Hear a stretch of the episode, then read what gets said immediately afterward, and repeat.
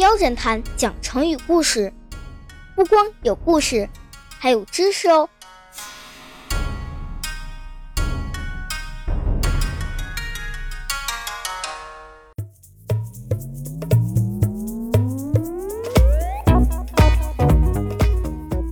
今天的成语故事叫“兔死狗烹”，是芒果侦探点播的哦。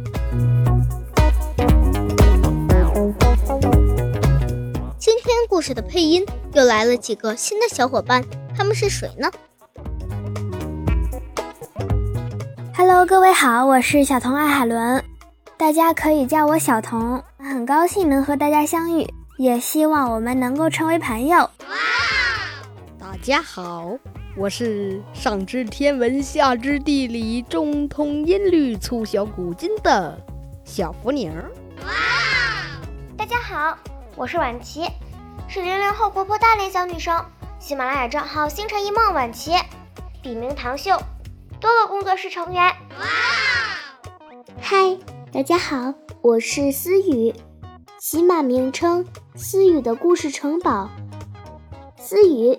努力做最美的自己，希望大家可以多多支持我。嗯，介绍的都不错哦，大家可以在专辑创作团队里找到他们哦。本集故事的配音还有：海文浩浩，我是柠檬，我是魔法少女，我是英离，我是童宝。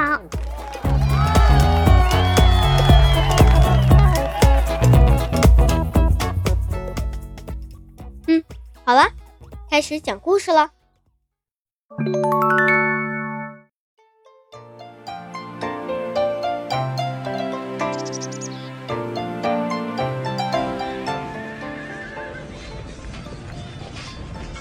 春秋战国时期，吴国攻打越国，把越国打得大败。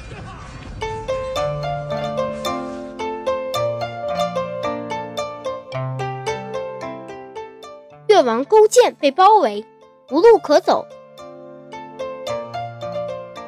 手下两个精明强干的大臣范蠡和文种，给勾践出谋划策，贿赂吴王手下的人，假意投降，让勾践给吴王做仆人，每天放羊放牛，讨吴王的欢心。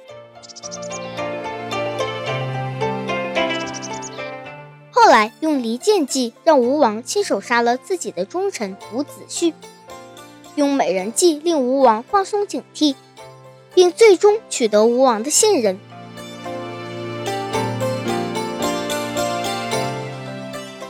三年后，越王勾践骗得了吴王的信任，被释放回国。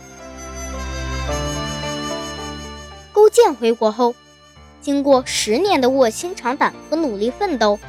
令越国国力恢复，于是派兵攻打吴国，最终打败了吴国，洗雪了国耻。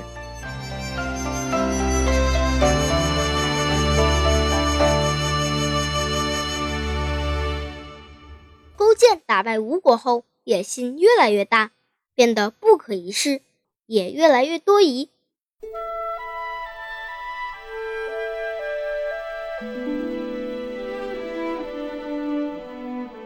越国能打败吴国，范蠡和文种是最大的功臣。于是勾践要封范蠡为上将军，文种为丞相。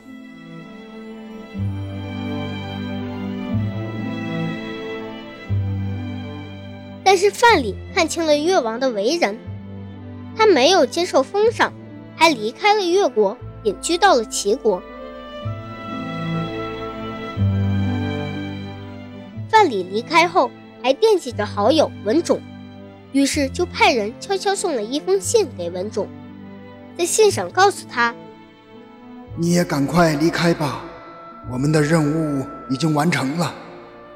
勾践心胸狭窄，只可与他共患难，不能同他共富贵。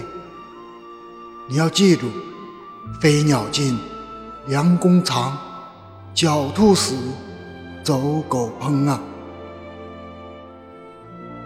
但但是文种不相信越王会加害自己，坚持不肯走，还回信说：“我立下这么大的功劳，正是该享受的时候，怎能就这样离开呢？”果然，在文种当丞相不久，勾践就派人给他送来了一把剑，同时还带了一句话：“先生教给寡人七种灭吴的方法。”寡人只用了三种，就把吴国给灭了，还剩下四种没有用，就请先生带给先王吧。文种很后悔当初没有听范蠡的话，无奈之下只好拿剑自杀了。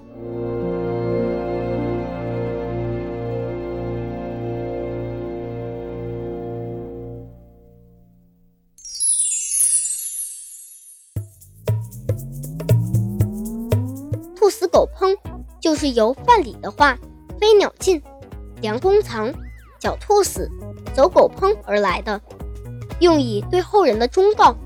一般前面会加一句“鸟尽弓藏”。嗯，意思就是飞鸟被打光了，弓箭也就藏起来不用了；野兔被捕杀了，猎狗就没有用了，就被煮着吃了。比喻事情成功后，把出过力的人抛弃或杀死，这和卸磨杀驴、过河拆桥是一个意思。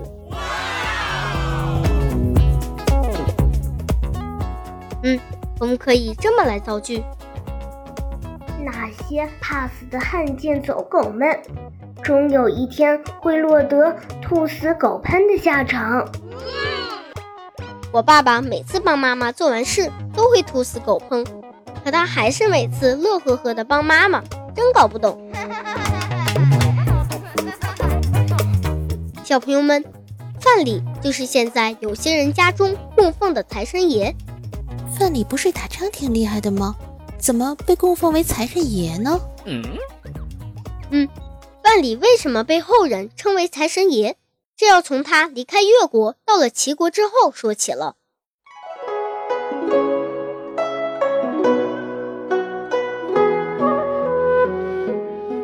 范蠡来到齐国后，化名赤夷子皮，开始一边四处游览，一边经商。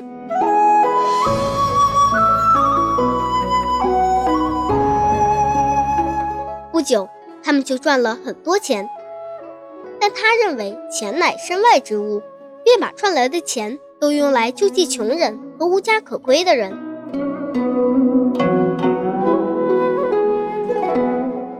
就这样，他三次成为巨富，又三次散尽家财。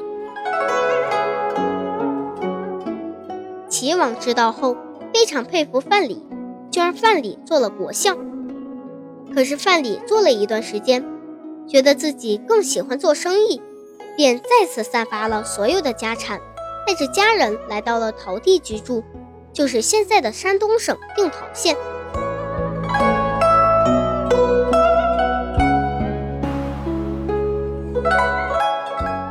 范蠡认为陶地是天下的中心，四通八达，适合做生意，并自称为陶朱公。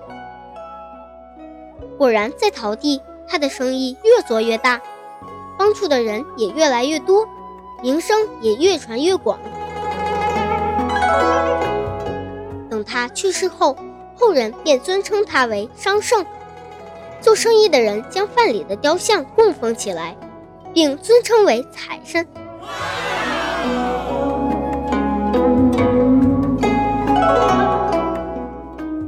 好啦，小朋友们。兔死狗烹的成语和财神范蠡的故事就讲到这儿了。你对故事里的人都有什么看法呢？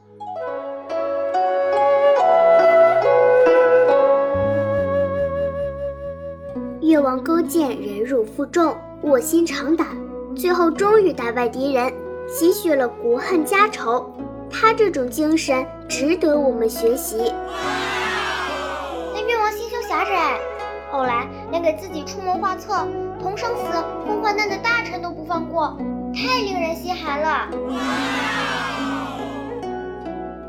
范蠡太有先见之明了，他懂得激流勇退，所以最终保全了自己。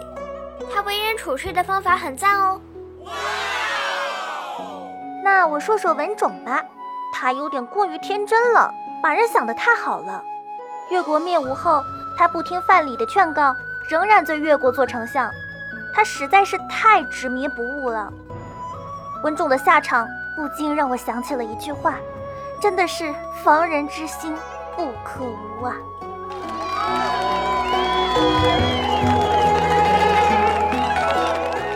啊，小伙伴们说的都非常棒哦！在听节目的小朋友们，你对故事里的人有什么看法呢？可以在留言区留言哦。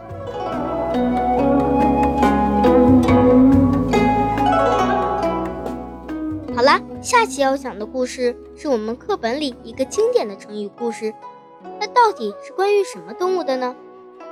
还是来猜一个谜语吧。尖尖小嘴儿，细细小腿儿，狡猾多疑，多条大尾儿。下集就是关于它的故事哦。